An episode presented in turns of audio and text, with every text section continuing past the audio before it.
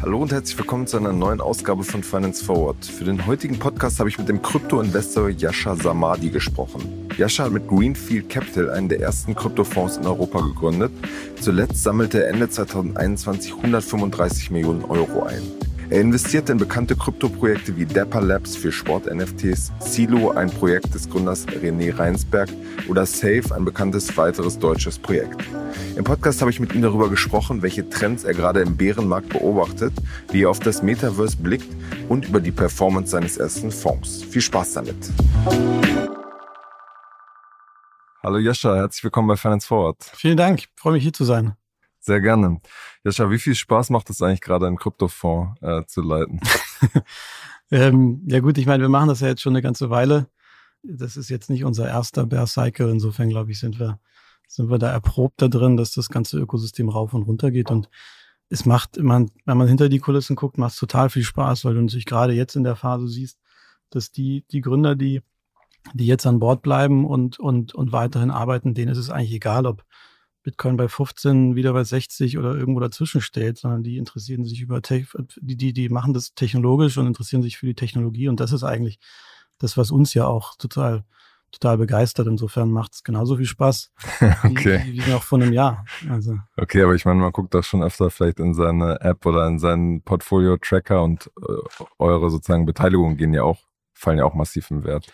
Ja klar, ich meine, braucht man auch nicht drüber wegzureden. Wir gucken natürlich auch mit gemischten Gefühlen aufs, aufs letzte Jahr, weil ich glaube, was wir gesehen haben, ist, dass das Krypto als Assetklasse natürlich irgendwie total erwachsen oder erwachsener geworden ist, ähm, sich auch etabliert hat und na, wir, wir haben irgendwie einen Krieg in Europa, wir haben eine veränderte Zinspolitik und auf einmal merken wir, dass das alles Sachen sind, die irgendwie das Ökosystem tangieren und ähm, wenn man sich aber hinsetzt und schaut, was so auch diese großen Implosionen, die es ja letztes Jahr leider auch gegeben hat, ähm, die teilweise total schmerzhaft waren, wenn man vor allem sich die, die Schicksale dahinter anguckt, ist es für uns, und deswegen sage ich, wir gucken mit gemischten Gefühlen darauf, inhaltlich aber eigentlich eine totale Bestätigung unserer Investmentstrategie gewesen, weil wir die letzten Jahre immer in dezentrale Protokolle, in dezentrale Plattformen und, und eben nicht diese zentralen Systeme investiert haben. Deswegen Natürlich, klar sind wir genauso betroffen äh, wie, wie der Gesamtmarkt, wenn irgendwie alles nach unten geht, aber inhaltlich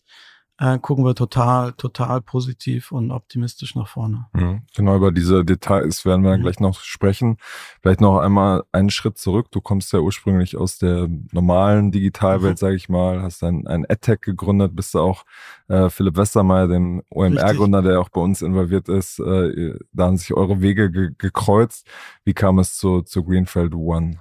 Ja, das war, ich, ich versuche es mal kurz zu machen. Ähm, das war, wie das meistens so im Leben ist, einfach irgendwie auch eine Aneinanderreihung von Zufällen. Also wir haben AppRapt hieß die Firma damals, das war im Grunde eine, eine Plattform für App-Entwickler und später viele Brands, auf der du so Mobile Monetization und Analytics machen konntest. Äh, die Firma haben wir 2014 an Opera Software verkauft, also dem, dem Browser. Und darüber bin ich eigentlich in das Ökosystem gekommen, weil sich Opera, ähm, ich war dann drei Jahre im Konzern, wie das dann so ist, und im Earnout, ähm, und Opera hat sich sehr früh in der Zeit, es war dann, Ethereum war gerade irgendwie äh, äh gelauncht, äh, eigentlich mit der Frage auseinandergesetzt, was passiert, wenn diese Vision oder dieses Leistungsversprechen des dezentralen Supercomputers aufgeht. Ja, dann werden wir das sehen, was wir jetzt gesehen haben, nämlich eine Vielzahl an Applikationen auf dieser neuen dezentralen Umgebung, die aber alles irgendwie in, wo, wo alles eben in Browser-Umgebung stattfindet. Und ähm, naja, ich, ich war da Teil von, von frühen Diskussionen ähm, und bin darüber dann 2016, das war so die Zeit von, von dem DAO-Hack, ähm, eigentlich so in das Ökosystem reingerutscht. Auch eine sehr interessante Zeit damals, weil sich da natürlich auch sehr viel, gerade so, ähm, ja, so ein bisschen große Sinnesfragen gestellt wurden. Ähm, ja, was ist mit Immutability auf der Chain? Ähm, funktionieren dezentrale Organisationen überhaupt? Ne? Also das ist schon ähm, eine spannende Zeit gewesen damals. Wir machen eine kurze Unterbrechung für unseren Partner Liquid. Liquid ist ein moderner Vermögensverwalter, der es euch ermöglicht, euer Wealth Management professionell auf Family Office Niveau zu bringen. Über Liquid erhaltet ihr Zugang zu exklusiven Anlagelösungen, die bisher nur Großanlegern zur Verfügung standen. Liquid ist auch kein Unbekannter. Wer nicht nur den Podcast hört, sondern auch aufmerksamer Finance Forward Newsletter-Leser ist, sollte schon einmal etwas von Liquid gehört haben. Wir haben nämlich im Dezember über einen Produktlaunch berichtet, Liquid Private Equity Next. Hier bekommen Anleger schon ab 10.000 Euro die Möglichkeit, in Private Equity zu investieren und das mit Sparplan. Gerade nach den Herausforderungen, die das Jahr 2023 in Zusammenhang mit Geldanlage mit sich gebracht hat, sehnen sich viele Anleger nach Guidance und nach einem professionellen und vor allem unabhängigen Partner. Und hier schafft Liquid die Möglichkeit, in Venture Capital und in Private Equity zu investieren und öffnet diese Anlageklasse.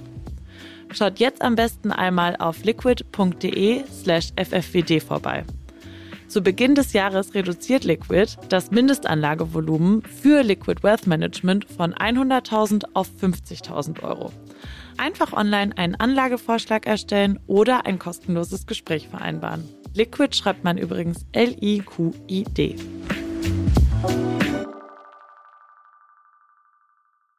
Ist ja krass, dass Opera das so, so früh quasi gesehen hat aber dann nicht, nicht richtig einlösen konnte. Was gibt jetzt zum Beispiel Brave, mhm. ähm, der ein, ein sozusagen Krypto-Browser ist mit verschiedenen Systematiken im Hintergrund, dass man zum Beispiel für sein App-Tracking dann irgendwie eine, eine Auszahlung bekommt, mhm. glaube ich, in der Krypto-Community sehr beliebt ist. Ähm, wenn Opera das so früh gesehen hat, hätten sie da theoretisch auch irgendwie einsteigen können. Ja, total. Also ich meine, die haben, die haben, das ist ein bisschen untergegangen. Die haben 2017, das war dann, ich bin Ende 16 raus, also nach meiner Zeit, haben die ähm, eigentlich als erster wirklich relevanter Browser ähm, eine Wallet als festen Bestandteil im, im Kernprodukt gelauncht. Ähm, ich glaube, ein bisschen zu früh und wahrscheinlich haben sie dann auch nicht ganz den, den, den, den Atem gehabt, das dann sozusagen durch den 2018er Bear Cycle auch weiterzumachen. Auf der anderen Seite muss man natürlich auch sagen, äh, Opera ist ein börsennotiertes Unternehmen, ähm, was sicherlich auch vor allem zur damaligen Zeit, ich meine, das ist jetzt fünf Jahre her, ja, da einfach einige Steine in den Weg gelegt wurden und, und, und sind, die, die du als unabhängiges Unternehmen wie jetzt Brave zum Beispiel ähm, in der Phase nicht gehabt hast. Also das denke ich mal, muss man auch aus der Perspektive dann noch sehen. Mhm. Wie kam es aus dieser Erkenntnis, die du bei dem mhm. Unternehmen gesammelt hast, dann zu dem Fonds? Du hättest ja auch quasi selber was gründen mhm. können. Mhm. Ähm, ja. Naja, gut, gut, erstmal würde ich sagen, ist, ist, verstehe ich eine Fonds auch, ein Fonds irgendwie auch im Sinne, also als, als ein Stück weit eine unternehmerische mhm. Gründung, weil am Ende des Tages machen wir in vielen Dingen nichts anderes, wie du auch in einer Company machst, wo du ja auch ähm, Investoren finden musst. Du musst irgendwie früh Mitarbeiter begeistern, die, die die Vision teilen und du musst Kunden finden. In dem Fall ähm, für uns äh, über, im tragenden Sinne sind das Gründer, die, die eben mit uns arbeiten wollen in der, in der Phase. Ich bin Anfang oder Ende 16, Anfang 17 dann raus und hatte im Grunde ja keinen Job, ganz viel Zeit ähm, ein bisschen Geld, um zu investieren und ähm, bin dann da so reingerutscht. Also habe eigentlich total viel Research gemacht, bin hier in Berlin auf frühe, frühe Meetups gegangen, war total fasziniert, weil mich das an so eine ähnliche Zeit erinnert hat wie 2008, 2009 Mobile, wo du auch auf so Android-Meetups gegangen bist und da die Themen total technisch waren du mit Sicherheit nicht alles verstanden hast von dem, was da passiert, aber du hast verstanden, dass du in einem Raum mit ganz vielen intelligenten Menschen bist. Und, und das war so der Indikator eigentlich für mich.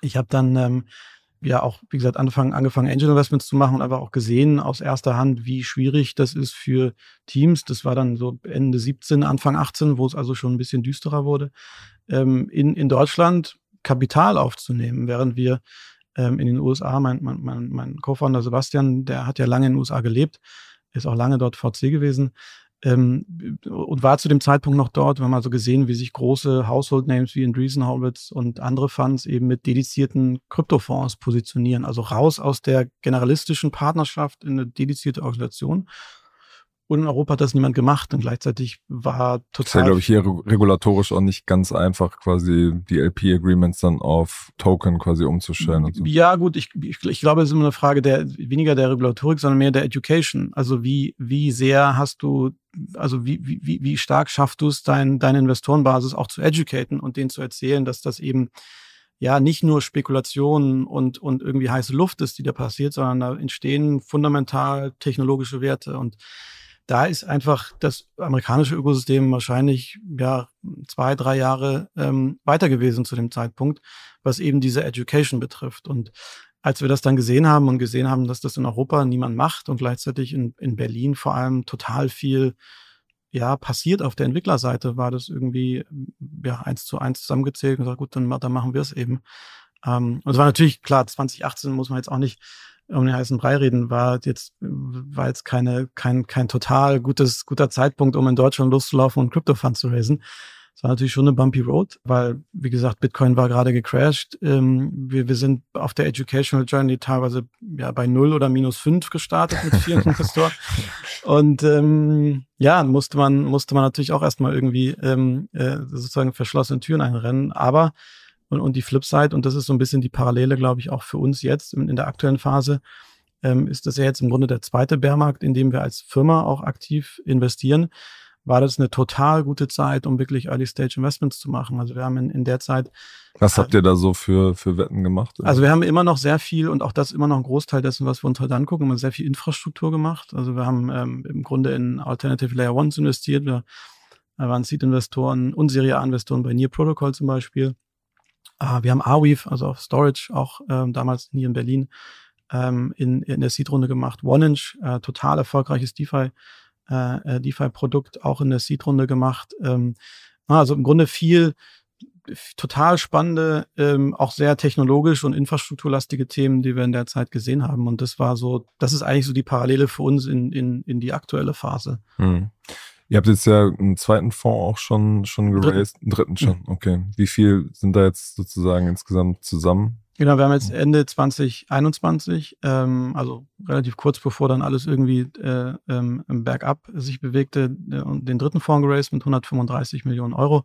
So der größte, äh, bis dato zumindest der größte ähm, reine Kryptofund in, in Europa ist, äh, mit tollen Investoren, die uns da unterstützen. Bertelsmann äh, auch lange dabei gewesen im zweiten Fund, ähm, äh, die Swisscom und aus den USA so Player wie Galaxy Digital, ähm, relativ breit, ähm, was so die Investorenbasis betrifft, weil wir gemerkt haben, so das, ne, wenn man so diesen Educational-Zyklus sich anguckt, ist da Deutschland, aber Europa insgesamt einfach weiter. Und das Thema ist als Asset-Klasse auch angekommen. Ähm, und, und die Gespräche gingen nicht mehr so, wie, wie es 2018, 19 waren, um das Ob, sondern eher, ja, wir verstehen, das gehört jetzt in den Blumenstrauß in meiner Asset-Allokation, vielleicht nicht mit fünf Prozent, aber irgendwie mit 0,2 oder 0,25 Prozent ähm, hat es da seinen Platz. Und, und das ist, glaube ich, hat eine ganz andere Qualität gewesen an Gesprächen. Mhm. Du hast jetzt Bertelsmann gerade schon erwähnt, das steht ja auch äh, hinter mhm. Kapital. Äh, Lennartz ist so ein Family Office mhm. aus, aus Hamburg, ist ja, glaube ich, auch einer Richtig, eurer, genau. eurer Geldgeber. Ist es jetzt so, dass die manchmal ähm, anrufen, fragen so, ja, wie ist denn jetzt die Lage, wenn sie auch diese ganzen negativen Nachrichten sehen, sind die, machen die sich da Sorgen? Klar, ich meine, also äh, natürlich kam im letzten Jahr, weil, weil so eine Hiobs Botschaft nach der anderen natürlich ähm, sich aneinandergereiht hat im Ökosystem, ähm, kam, kam Fragen. Ich glaube, wir haben da eine ganz gute aktive Investorenkommunikation, wo wir vielen Zweifeln auch zuvorkommen.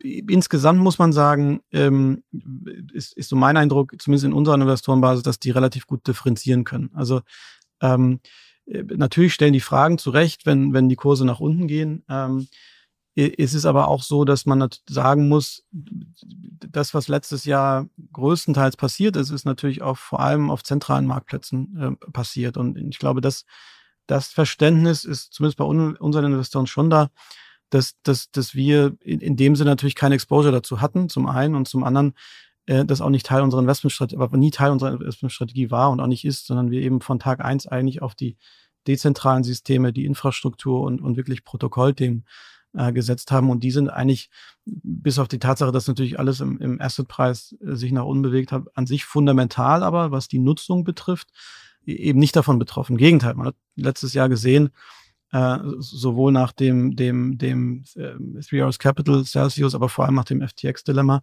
dass viele der DeFi-Protokolle total profitiert haben davon. Also bei uns im Portfolio, Gnosis Safe zum Beispiel, das ist so eine dezentrale ähm, ja, Storage- oder Custody-Lösung quasi, ähm, die, die irgendwie, glaube ich, 200 Millionen oder so eingesammelt haben. Genau, 100 Millionen, etwas über 100 Millionen ähm, in der Runde. Ähm, und, und die haben total profitiert, weil die nach FTX Zulauf generiert haben.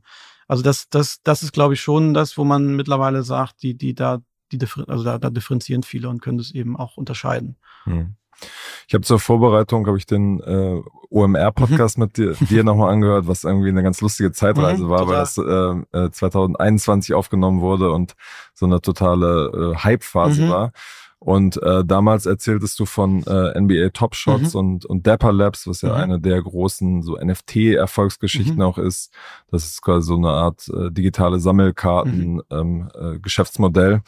Ähm, wie blickst du auf dieses ganze Thema NFT jetzt mit so ein bisschen Abstand? Der, der Hype ist ziemlich raus. Glaubst du, dass da Substanz bleibt, dass es da irgendwie weitergeht? Also dies, das, das, das war tatsächlich eine, eine total verrückte und auch ähm, interessante Phase und, und Zeit.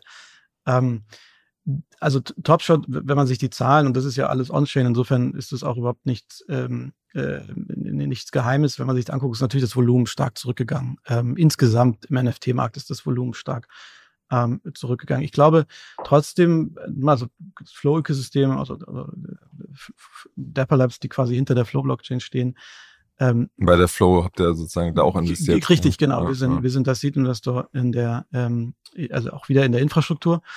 Ähm, und ähm, das Ökosystem hat sich trotzdem weiterentwickelt. Also die haben nach NBA Top Shot ähm, NFL All Day gelauncht, also das zweite große Prestige-Sportart und Liga, die sie auf die Chain bekommen haben. Ähm, USC ist mittlerweile auch drauf. Ähm, das Volumen insgesamt ist natürlich trotzdem wie im Gesamtmarkt zurückgegangen, kein, keine Frage. Ich glaube aber, was wir letztes Jahr ähm, oder überhaupt jetzt in den letzten anderthalb Jahren im NFT-Markt gesehen haben, ist, ist so der, der Katalyst eigentlich. Also das Verständnis, und da war Topshot und auch das, was danach gekommen ist, total wichtig, ähm, dass auch etwas nämlich geschafft hat, was ja andere Crypto-Assets vorher eigentlich nie geschafft haben, nämlich das Ganze, na, ich will nicht sagen salonfähig zu machen, aber irgendwie Mainstream-fähig zu machen. Und dass du auf einmal merktest, ähm, Leute, die vorher nie was mit Krypto zu tun haben, die auch nicht wissen, was Bitcoin, also vielleicht wissen, was es ist, aber kein Interesse daran gehabt haben, haben auf einmal Exposure und Zugang mit der Blockchain gehabt, aber eben über nicht über irgendwelche DeFi-Tokens, sondern über bunte Bilder auf der Blockchain, ähm, ähm, ob jetzt Topshots oder eben andere Sachen. Und das, glaube ich, ist total wichtig gewesen ähm, für, für dieses Segment oder diese Kategorie an, an Assets.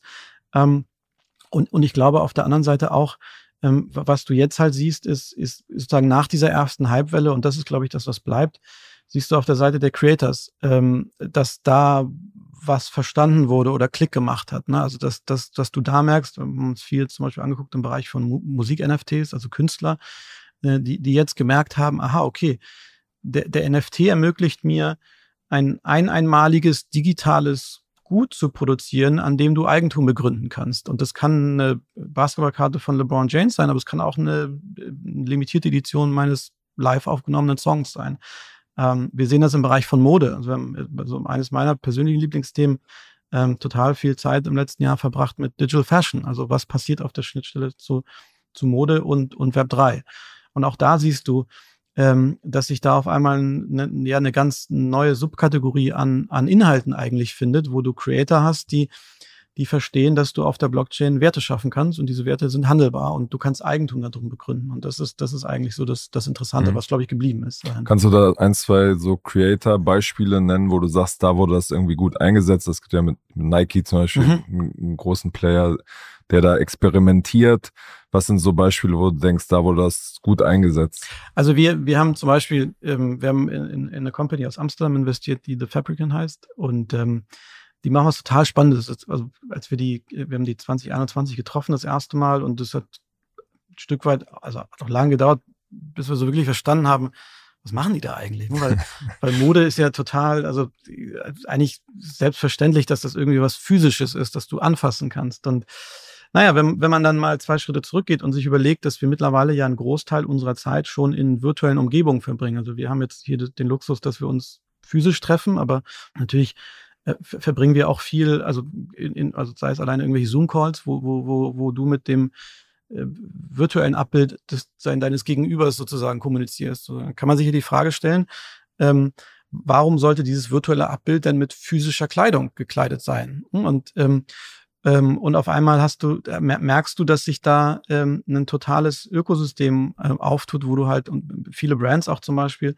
die mit The Fabricant arbeiten, die haben, die haben so einen, im Grunde einen Modebaukasten, ähm, wo du äh, Kollaboration mit Brands hast ähm, und du als Nutzer kannst dann sozusagen deine eigenen Shirts dort designen und ähm, oder oder andere Klamotten, Hosen, Jacken, Schuhe ähm, und die dann in einen NFT minden. Und dieser NFT ist nicht nur handelbar, wie jeder andere NFT auch, ähm, sondern der hat auch eine Utility. Das heißt, du kannst den verknüpfen ähm, mit, mit einem Filter in deinem Zoom-Call, du kannst den ähm, deinem Avatar anziehen in, in, in Decentraland oder The Sandbox, also so virtuellen Umgebungen. Das, heißt, also das geht auch in Zoom praktisch. Das geht auch in Zoom, genau. Das sieht auch ganz gut aus, oder? Total. Ich kann dir da gerne mal Beispiele zeigen. okay. Und das, das total, ist natürlich total früh. Also, mhm. also das ist total früh, aber ich glaube, dieses, die, die, das Verständnis, dass wir nicht nur irgendwelche Skins in einem Game kaufen, sondern etwas, das mir wirklich gehört. Und das ist ja der große gemeinsame Nenner der Blockchain eigentlich. Ähm, ist, ist da total, ähm, total, total angekommen. Und das ist, das ist spannend zu sehen, wie auch Brands das natürlich für sich entdecken, weil wenn du, wenn du siehst, in der physischen, in der physischen Welt hat, hat Tommy Hilfiger mit mir einen Körper, den sie anziehen können, aber in der virtuellen habe ich vielleicht zehn Avatare, die ich nutze. Das heißt, du hast auf einmal zehn Körper, die du anziehen kannst. Und das sind, das sind einfach total interessante Sachen, die da gerade passieren auf der, an, an der Front. Hm. Aber wenn jetzt sozusagen ein irgendein Kollegin oder mhm. Kollegin ähm, sozusagen im Zoom-Call sich irgendwie anziehen will, wird die dann nicht im Zweifel irgendwas nehmen, was quasi nicht kryptobasiert ist, was sie sozusagen was umsonst ist, wo, wo man sozusagen dieser, dieser Aspekt, dass man irgendwie damit flexen will, das ist ja eine, eine Community an Leuten, die irgendwie verstehen, was der Hintergrund ist und was ein NFT ist und so weiter. Also es, wozu braucht man da die Infrastruktur dahinter?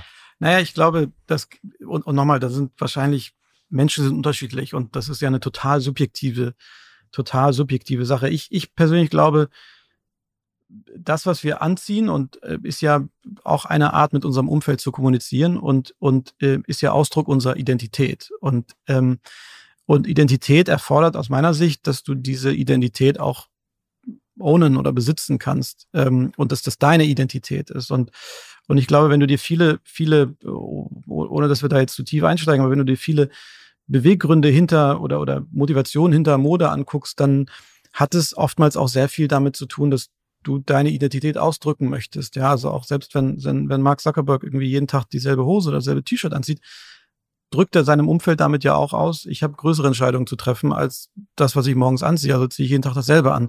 Das heißt, das ist inhärente Teil der Identität und ich glaube, wenn man sich jetzt Indikationen anguckt, ähm, das ist total verrückt. Roblox hat äh, letztes Jahr, äh, letztes Quartal eine, eine Studie rausgegeben. Ja, das Computerspiel. Ne? Genau, das mhm. Computerspiel. Ähm, über das Nutzerverhalten äh, mit im Umgang mit den Avataren. Und, und das ist total verrückt. Über 11 Millionen Nutzer haben ähm, in Roblox hat er so einen Baukasten eigene Klamotten für ihre Avatare designt und weit über 150 Millionen Nutzer haben Klamotten gekauft und verkauft. Das heißt, was da passiert, und das ist eine ganz andere Generation, die wahrscheinlich relativ wenig Touchpoint mit Krypto haben.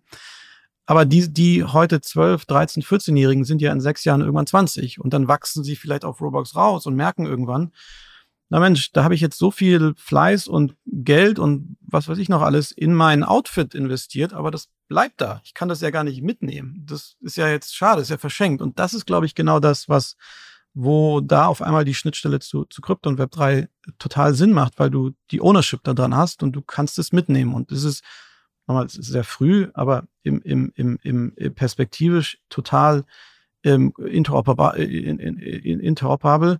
Das heißt, du kannst es von Umfeld zu Umfeld mitnehmen und, und der NFT ist eigentlich so das, das gemeinsame Bindeglied dahinter. Mhm. Und, und das ist, ähm, das ist eine total spannende, äh, spannende Bewegung. Mhm. Es gab ja in, dem, in den letzten anderthalb Jahren viel Hype auch um dieses Thema Metaverse mhm. ähm, und ich glaube, viele würden mit der, mit dem, mit dem Fakt übereinstimmen oder mit der Prognose übereinstimmen, dass es irgendeinen digitalen Raum in den nächsten zwei, drei Jahren geben wird. Aber es halt im Moment noch nicht klar ist, wer das sein wird. So die Central Land ähm, wird es wahrscheinlich nicht sein. Das ist im Moment das Interesse hat ziemlich runtergegangen. Es sieht im Moment, es sieht noch relativ schlecht gemacht aus. Das Facebook-Ding sieht ja auch relativ schlecht aus.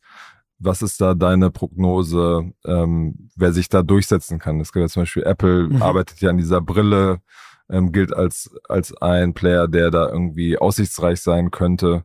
Ähm, was glaubst du, wer, wer hat da die besten Chancen, sich irgendwie durchzusetzen? das ist natürlich eine total äh, wichtige oder, oder auch schwere Frage, weil man, keiner hat eine Glaskugel. Ich, ich glaube, ähm, Facebook hat ja auch letztes Jahr auf, auf, auf der großen äh, Konferenz äh, einen total starken Push in Richtung Avatar äh, announced. Äh, Apple sicherlich mit dem ähm, mit dem neuen Headset, auf dem ja, also als noch Gerüchte offiziell, aber auf dem ja Avatar Calls auch der der äh, so die die die Killer-Applikation sein sollen. Ich, also erstmal quasi so Business Meetings ist ja glaube ich der erste Zum Beispiel genau genau ja, richtig. Ähm, und klar, da werde ich jetzt natürlich nicht irgendwelche fancy Kryptomode anziehen in Business Meetings, aber aber wer weiß, vielleicht habe ich vielleicht habe ich ähm, irgendwie was, was, was solideres oder was, was, was zurückhaltenderes. Ich glaube. Ich meine, die Frage jetzt auch unabhängig nur von der Mode, mhm. sondern generell, das wird ja einen riesen Einfluss haben mhm. für das, für diesen digitalen Raum, der sich dann durchsetzt. Total. Ich glaube allerdings, dass wir, ähm, also wenn du mich fragst, ähm, so, so wie, wie würde ich mir es wünschen und ähm, was glaube ich, was passiert, das sind wahrscheinlich zwei unterschiedliche Antworten. Ich, ich glaube, was, wenn, wenn wir wirklich über diesen einen universalen digitalen Raum sprechen, ähm, was ja viel mehr als nur irgendwie ein Chatraum ist, in dem wir uns treffen oder irgendwie eine Messaging-Umgebung, sondern wenn es wirklich dieser digitale, universale Raum als Analogie zu unserer physischen Umgebung sprechen, dann glaube ich, ist das nicht gesund, wenn das Apple oder Facebook ownt, sondern dann glaube ich, dann muss das, muss das ähm, auf einer dezentralen Umgebung stattfinden. So, das, das, das muss ich natürlich auch gewisserweise sagen. Ähm, aber ich glaube, das ist, das ist, das ist nicht gesund, wenn das diese universale Umgebung ist. Und ein Stück weit ähm, natürlich ist, wenn du dir die Sandlines anguckst, ist das total, da, da, findet nicht viel Bewegung statt. Das ist total früh. Ähm, und, und auch grafisch jetzt nicht besonders aufregend gestaltet, aber ich glaube, die, die, die Prinzipien dahinter sind ja total anders. Nämlich, das ist das Prinzip, dass du mit deinem, mit deiner ähm, Ethereum-Adresse als universaler Login mitkommst. Du hast deine Assets mit dabei. Und wenn du möchtest, gehst du woanders hin. Wenn nicht, bleibst du. Und das heißt, diese Offenheit ist ja total. Und wenn man sich überlegt, dieser universale digitale Raum soll letztendlich eine Reflexion des virtuellen Raums sein. Du hast ja auch die Freiheit. Du kannst von, von Berlin nach Hamburg ziehen. Du kannst von Hamburg nach München ziehen. Du kannst theoretisch von München auch nach Salzburg ziehen. So, das heißt, wenn wir das abbilden wollen, dann, dann, dann muss das irgendwie demokratisch äh, im weiteren Sinne sozusagen sein und eben nicht ähm, äh, top-down äh, durch eine sozusagen Institution gesteuert. Ähm. Genau, das ist dein Wunsch, aber in der Realität sozusagen ist es ja in der Vergangenheit zumindest so gewesen, dass große Firmen, Apple, das, das iPhone einfach durch die bessere Bedienbarkeit erstmal in so ein System reinziehen. Total, klar. Nochmal, ich glaube, da muss man auch nicht irgendwie äh, illusorisch sein. Das, das sicherlich kurzfristig, wenn du dir allein die Usability anguckst und auch überlegst, dass zum Beispiel ein Headset ein elementarer ähm, äh, Zugangspunkt in dieses Ökosystem sein könnte, ähm, dass da natürlich Apple total, also total weit vorne ist und auch sowas wie die Central Land jetzt sicherlich zwei Schritte voraus ist ne, und, und auch einen klaren Vorteil da irgendwie hat. Ich glaube aber, ähm, und ein Stück weit siehst du das ja auch am Nutzerverhalten, wenn man jetzt überlegt, DeFi ist eigentlich in der Reif, im Reifegrad diesem ganzen Metaverse-Thema vielleicht drei, vielleicht vier Jahre voraus, ähm, dass das ein Indikator sein kann für das Nutzerverhalten. Und du siehst ja schon ähm, in dem, ähm, in dem, um nochmal zu dem ursprünglichen Punkt zurückzukommen, in der Reaktion auf das, was letztes Jahr passiert ist, siehst du ja schon einen Zuwachs im, in, im, im DeFi-Protokoll. Das heißt, du siehst einen, einen Schritt Richtung Dezentralität. Und ich glaube, das ist nur eine Frage der auch wieder Education des Nutzers. Also kenne ich meine Alternativen und, und, und weiß ich Dezentralität zu schätzen. Das ist nichts, was über Nacht passiert. Aber ich meine, wenn wir, wenn wir uns Modelle anschauen, ist unser Investmenthorizont, äh, unsere Funds haben eine Laufzeit bis zu zehn Jahren. Das heißt, wir, wir überlegen es uns nicht, was passiert in den nächsten zwei, also natürlich schon, aber eigentlich, der eigentliche Knackpunkt ist, dass wir uns hinsetzen und gucken, wie sieht die Welt in sechs Jahren aus. Äh, und das ist natürlich gerade im, im Kryptobereich eine total lange, total lange Zeit. Mhm. Du hast vorhin schon dieses, dieses Narrativ äh, angedeutet, in der Krise entstehen quasi mhm. die interessanten, spannenden Firmen. Neues ist weg, sozusagen die Leute, die wirklich an die Technologie glauben, setzen sich hin und bauen was. Was siehst du da aktuell? Wo gehst du jetzt später? Zu welcher Firma gehst du jetzt äh, in Berlin noch hin und äh, klopfst an, um zu investieren? Also sind tatsächlich äh, dieselben Themen, also nicht eins zu eins identische Themen, aber dieselben Kategorien und Buckets, die wir uns die letzten vier Jahre angeguckt haben. Also wir gucken uns immer noch sehr viel Infrastruktur an, wir gucken uns immer noch sehr viel DeFi an. Ähm, mittlerweile auch, wie eben gesagt, ähm, sehr viel Creator Economy, also was Creator im Grunde auf der Blockchain machen. Ähm, es gibt total viele Subthemen, die wir spannend finden, ähm, auch als Antwort jetzt auf, auf, äh, auf das letzte Jahr. Ähm, so, so Themen rund um äh, also das Narrativ Programmable Bitcoin, also wie können wir Bitcoin eigentlich programmierbarer machen oder in seiner Funktionalität erweitern. Weil wenn man sich überlegt, was letztes Jahr passiert ist, im Grunde alle zentralen Plattformen, die, die irgendeinen Yield auf den Bitcoin angeboten haben, ähm, gibt es nicht mehr. Oder die meisten zumindest. So, das heißt, ähm, es gibt im Grunde wenig bis gar keine dezentralen Antworten, ähm, also auf das, was DeFi quasi bietet, ähm, ähm, ähm, rund um das Bitcoin-Ökosystem. Das ist was, wo wir uns, wo wir uns tatsächlich viel mit beschäftigen. Wir gucken uns auch sehr viel, ähm, wir nennen das bei uns so Web3-DAO-Tooling an. Also wenn wir diese DAOs, also dezentralen und internetnativen Organisationsformen als, als neue Organisation verstehen, dann haben die operative Schmerzen und, und, und Stellschrauben, wo du durch Tools und Produkte und Lösungen, genauso wie du einer Firma ein HR-Tool sozusagen baust, ähm, auch hier in der DAO, die total eine eigene, ähm, nach einen eigenen Regeln funktioniert, ähm, auch, auch Lösungen bieten kannst. Wir haben äh, da in dem Bereich auch, auch tatsächlich relativ viel investiert letztes Jahr. Ähm, Kannst du da ein, ja, zwei konkrete Beispiele machen? Äh, eine Company namens Ethermail zum Beispiel, die dir ermöglicht, ähm, deine Ethereum-Adresse äh, also aus deiner Ethereum-Adresse eine E-Mail-Adresse zu generieren. Das große Problem, was du hier hast, wir sehen zwar alles, öffentlich einsehbar, pseudonym, aber ähm, ich, ich könnte jetzt sehen, welche NFTs du hältst, wenn ich weiß, ähm, ähm, was, welche Adresse du hast, aber ich habe keine Möglichkeit, dich zu kontaktieren. Und genauso auch die, die Protokolle, die sehen ja ihre Tokenholder und sehen, ja, wer sind denn eigentlich meine in Anführungsstrichen Anteilseigner so, so, sozusagen, aber ich habe keine Möglichkeit, mit denen zu kommunizieren, außer öffentlich. Airdroppen kann man sozusagen, weil es ja eine Form der, der Kommunikation. Genau, aber es ist ja auch eine sehr primitive Form der, ja. der, der Kommunikation und eine sehr eingeschränkte Form der Kommunikation. Das heißt, die einzige Möglichkeit, die du hast, ist entweder öffentlich über Twitter, aber nicht individualisiert. Ähm, und, und da hat Ethermail eine total spannende Lösung gebaut. Wir haben auch viel im sogar im DAO-Growth-Bereich uns angeguckt und da ein Investment gemacht ähm, ähm, in, in eine Plattform, womit DAOs die Möglichkeit haben, ähm, in Wachstum, also quasi eine Marketinglösung ähm, äh, zu investieren, über spezifische Bounties, die du äh, ansetzen kannst, um eben einzelne, ich sag mal, Aktivitäten innerhalb deiner, deines Protokolls zu incentivieren. Also auch da passiert total viel. Hm. Hat sich denn die, die, die Stimmung oder die, die Deal-Konditionen, haben die sich ähm, verändert, äh, quasi vergleichbar mit der normalen Startup-Szene, sage ich mal, wo ähm, die Deals langsamer funktionieren, die Bewertungen runtergehen und ähm, gleichzeitig auch die Frage, guckt ihr anders auf die Firmen mhm. nach Celsius FTX, dass man nochmal alles genauer durchleuchtet, weil bei, bei FTX, das war ja der, der große Kryptostar, Sequoia hat investiert und jetzt kommt quasi peu à peu raus, dass da vieles einfach nicht richtig gelaufen ist und das ganze Ding innerhalb von Tagen zusammengebrochen ist. Also haben sich zum einen die Dealkonditionen verändert und guckt ihr anders ähm, auf, auf die Deals drauf? Äh, ja, also wir, wir gucken nicht wirklich anders drauf, weil wir, also zumindest im, im, im, im DeFi-Bereich, wenn du sagst, das sind quasi de dezentrale Alternativen zu dem, was, ähm, was dort im letzten Jahr schmerzhafterweise dann eben implodiert ist.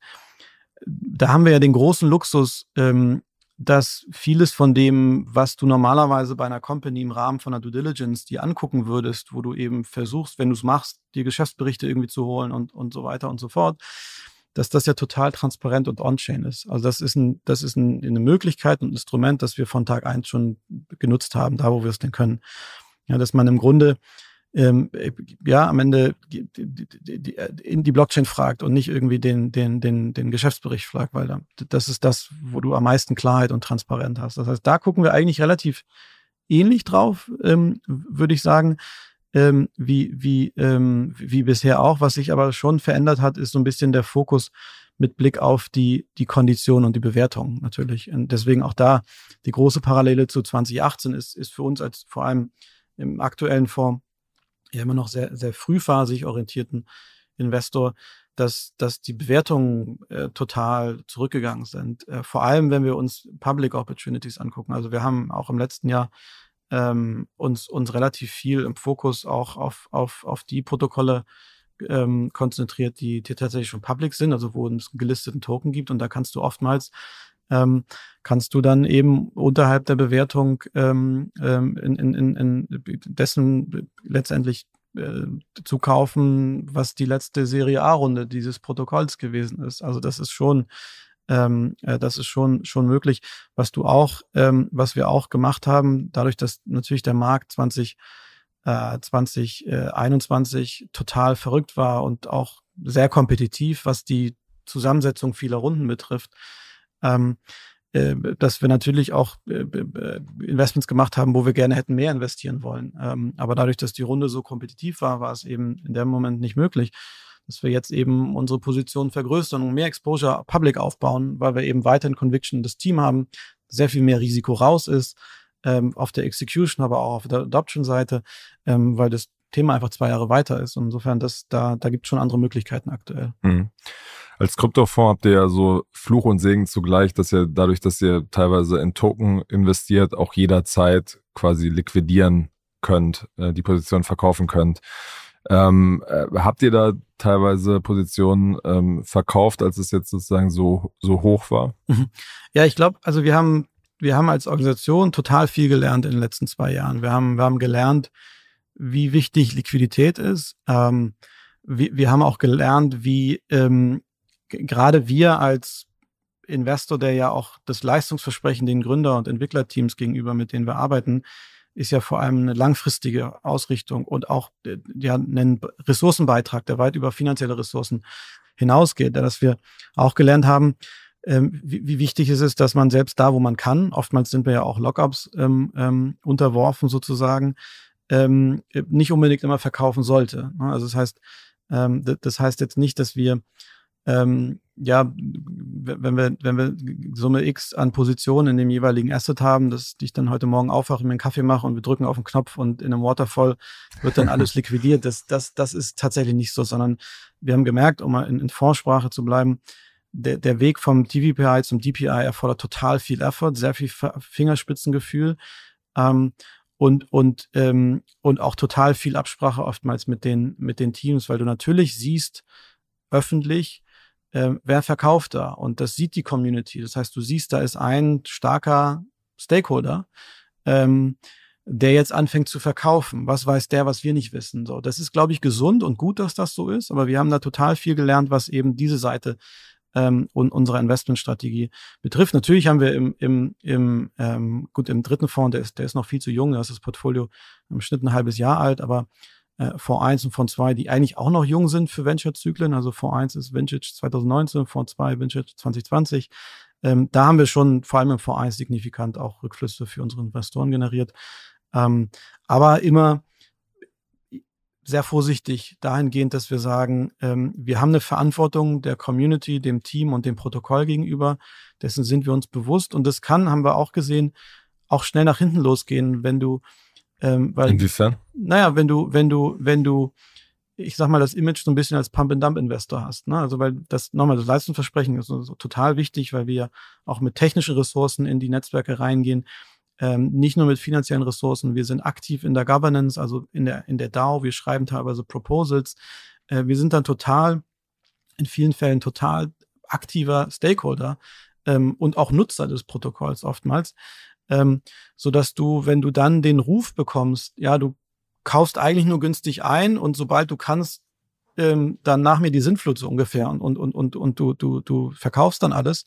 Ähm, das ist total schlecht für den Ruf, für deinen Ruf als, als, als, als, als, als Venture Investor in mhm. Space, weil es sich jetzt nicht rumspricht. Ja, jetzt so, so an den Beispielen, keine Ahnung, Dapper Labs Flow mhm. und Celo und One Inch, wie habt ihr da die Positionen gemanagt? Also ich kenne jetzt natürlich kein, keine konkreten Beispiele ähm, nennen, aber, aber wir haben, oder? Wir, wir, bitte? Ja, durch die sozusagen theoretisch könnte man es doch nachvollziehen. Man, wenn du alle Wallet-Adressen unseres Funds kennst, dann könntest du es wahrscheinlich nachvollziehen. Aber wir haben, also wir haben natürlich, also wir, wir, haben natürlich, wir haben natürlich schon in einem gesunden Maße ähm, zu, glaube ich, einem sehr wichtigen Zeitpunkt, schon vor allem im ersten Fund, weil der Fund natürlich vom Timing perfekt war. Der Fund ist, ähm, wir haben, wie gesagt, 2018 die Firma gegründet, ähm, Ende 18 oder Anfang 19, Anfang 19 den Fund aufgelegt. Vom Timing war das total, total perfekt. Ähm, deswegen haben wir vor allem das Timing genutzt, ähm, um eben in dem Fund, ähm, wenngleich das immer noch ein sehr junges Portfolio ist, ähm, äh, erste und auch signifikante Rückflüsse zu generieren. Auf der anderen Seite ähm, haben wir, im, haben wir, wie gesagt, das trotzdem versucht, sehr vorsichtig zu machen. Aber ich glaube, das Timing war wichtig, weil uns das sehr viel Ruhe und Geduld ähm, jetzt reingebracht hat in das Portfolio. Ne? Das sind sehr langfristige Strategien. Das heißt, unser Mandat den Investoren gegenüber ist total langfristig, weil wir eben daran glauben, dass das ja letztendlich äh, transformative tektonische Verschiebungen sind, die hier stattfinden. Und das, das dauert einfach, ähm, das dauert einfach Jahre, bis, bis das wirklich ähm, das volle Potenzial quasi erreicht hat. Insofern ist, ist dieser Schritt wichtig gewesen, weil wir jetzt eigentlich die Geduld haben, ähm, den nächsten oder die nächsten beiden Zyklen mit dem Portfolio eben total, total sicher und, und auch sehr konzentriert weiter zu steuern. Mhm. Bei was für einer äh, Performance seid ihr da ungefähr? Also im, im OMR-Podcast hast du gesagt. Ähm, ich wusste, dass die Frage kommt. Ja, genau. Okay.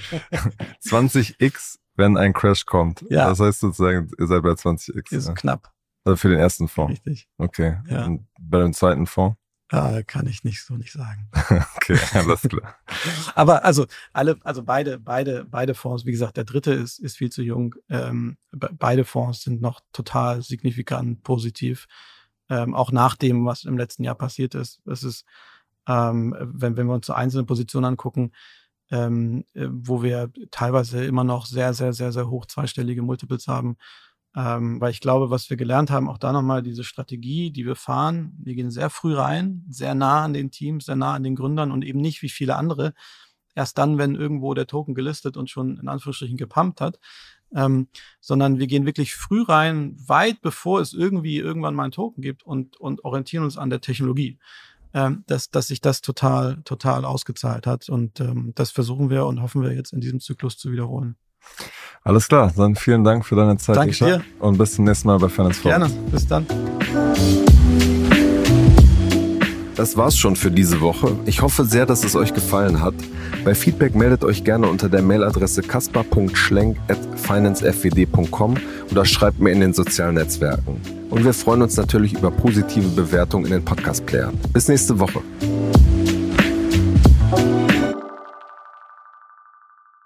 Dieser Podcast wird produziert von Podstars bei OMR.